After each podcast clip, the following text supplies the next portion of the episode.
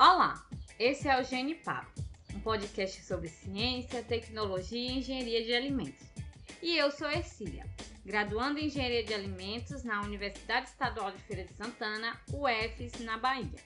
No episódio de hoje, irei bater um papo com o professor Ernesto Acosta Martins, do curso de Engenharia de Alimentos e do programa de pós-graduação em Biotecnologia da UFES, e com a doutora em Biotecnologia, Geisa Suzarte Araújo da Paixão, que é graduada em Engenharia de Alimentos pela UFES. Olá, Ernesto. Olá, Geisa. Obrigada por cederem um pouco do tempo de vocês para contribuir com o nosso projeto. Olá, Exília. Eu que agradeço pela oportunidade de participar. Oi, Cecília. Eu também fico extremamente grata pelo convite. Essa é a minha primeira participação aqui na realização de um podcast. E não há nada melhor do que fazer um brinde para comemorar uma estreia. E esse brinde não será com qualquer bebida, não. A escolha foi inusitada, mas trata-se de uma bebida que vem caindo no gosto dos brasileiros: o hidromel. Então, sem mais delongas, Vamos matar logo a curiosidade dos ouvintes que talvez não conheçam o hidromel. O que é essa bebida e o que diz a legislação brasileira sobre ela?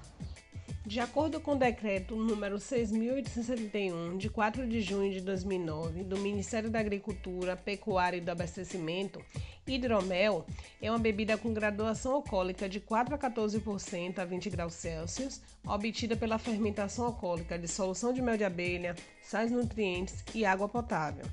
Já segundo a legislação europeia, a bebida possui teor alcoólico de 8 a 18% e outras matérias-primas podem ser adicionadas ao mosto de mel, tais como suco de frutas, ervas e especiarias. Em função da matéria-prima utilizada, existem algumas variedades de hidromel, como o melomel, com adição de suco de frutas, Sizer, com suco de maçã, Piment, com suco de uva, Hippocris, que é o Piment com ervas e especiarias, e Horomol, com adição de pétalas de rosas. A incorporação dessas matérias-primas não deve mascarar o sabor e aroma característicos do mel. E qual é a origem do hidromel? Por que ela é considerada a bebida dos deuses?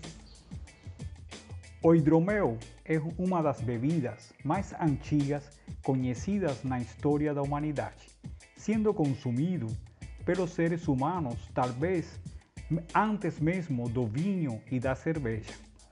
A origem desta bebida provavelmente vem dos países africanos, nas savanas africanas, e as incontáveis colmeias existentes eram inundadas e a fermentação acontecia naturalmente, e posteriormente para só ser produzido em toda a bacia do Mediterrâneo e Europa.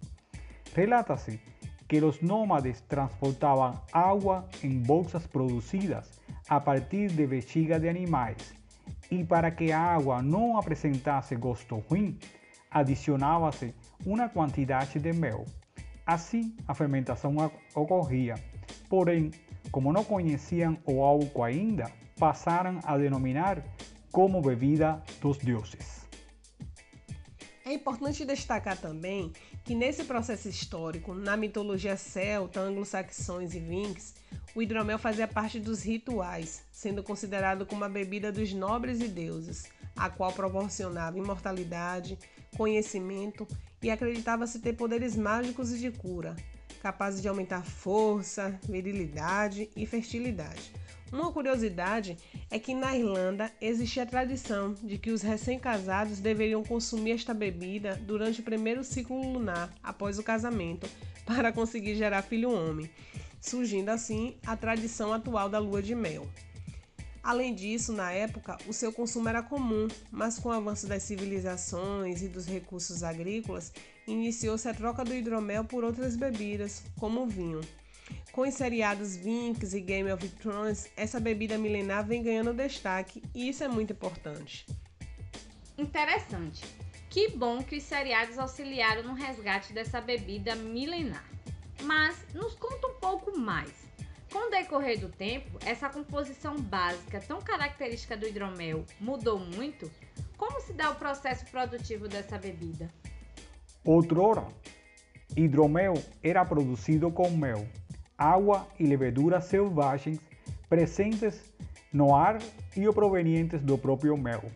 No decorrer do tempo, várias alterações na elaboração dessa bebida surgiram a partir do método tradicional, usando mel e água, dando origem às misturas complexas já mencionadas anteriormente. Além disso, no que se refere ao processo, passou-se a selecionar as leveduras eh, ou mel, assim como a utilizar suplementos.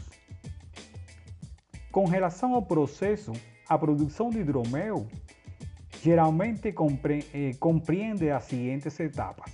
Preparo do mosto, onde se realiza a diluição do mel com água potável, a suplementação do mosto e o ajuste do pH. A seguir, se realiza a pasteurização, a inoculação de leveduras, a fermentação e a pós-fermentação, etapa que inclui clarificação e maturação.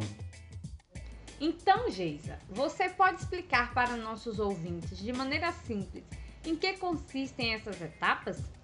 Sim, de maneira mais sucinta, na elaboração do mosto, a diluição do mel é feita com água até alcançar o teor de sólidos solúveis totais desejável, que varia de 20 a 37 graus Brix. Em relação à suplementação, que também é feita nessa etapa, sabe-se que os compostos nitrogenados são os nutrientes de maior importância na produção do hidromel, pois são essenciais para melhorar o metabolismo da levedura, porém encontram-se em baixa concentração no mel. Para corrigir essa deficiência, podem ser utilizados alguns suplementos.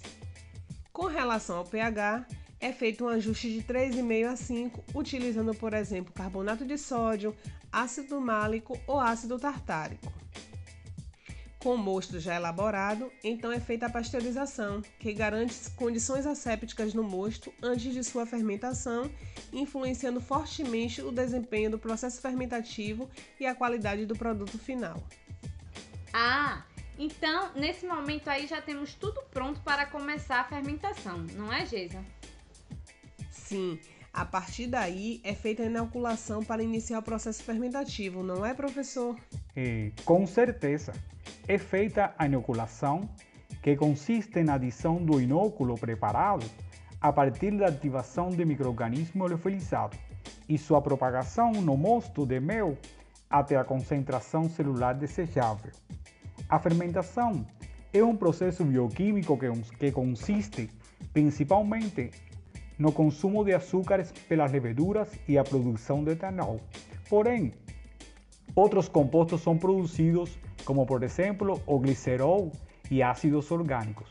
O tempo de fermentação varia bastante devido a vários fatores como concentração do inóculo, temperatura e tipo de mel e de levedura. Concluído o processo de fermentação, inicia-se a etapa de pós-fermentação, que consiste na aplicação de práticas tais como clarificação e maturação. A clarificação promove a remoção de substâncias que podem provocar turbidez, acidez e astringência indesejáveis, promovendo estabilidade ao produto final, assim como a melhoria das características sensoriais. O processo de maturação do hidromel, por sua vez, é importante, principalmente no que se refere ao desenvolvimento de compostos aromáticos. De maneira geral, o, tempo de duração do processo pode variar de 1 a 6 meses. E quanto ao processo de produção industrial, em comparação ao artesanal, existem diferenças? Existem diferenças sim. Em relação à matéria-prima, no processo industrial, pode ocorrer a adição de combinações de produtos químicos na suplementação do mosto, ao passo que na produção artesanal, apenas um produto obtido no mercado é capaz de obter efeitos semelhantes no produto final. Uma outra diferença é que no processo industrial há uso de tanques de aço inoxidável como cubas de fermentação. Assim, a temperatura pode ser mais controlada e tem-se melhores condições de higiene. De forma artesanal, para substituir os fermentadores, podem ser utilizados galões e na tampa dos mesmos acoplar uma mangueira e uma válvula airlock contendo álcool 70%. Hum, então dá para produzir hidromel em casa, né? Sim, dá para produzir hidromel em casa. Porém, é preciso principalmente adotar as boas práticas de fabricação para se obter um produto seguro. Além disso, é importante que seja realizado o controle da temperatura e do tempo. Bacana, fica aí a dica, viu, ouvintes? Mas, em comparação com outras bebidas, o que diferencia o hidromel delas? É um produto que possui pique, padrão de identidade e qualidade? O, o hidromel é uma bebida fermentada com teor alcoólico de 4 a 14% y su producción envolve varias etapas similares às operações desenvolvidas na produção do vinho, mencionadas anteriormente.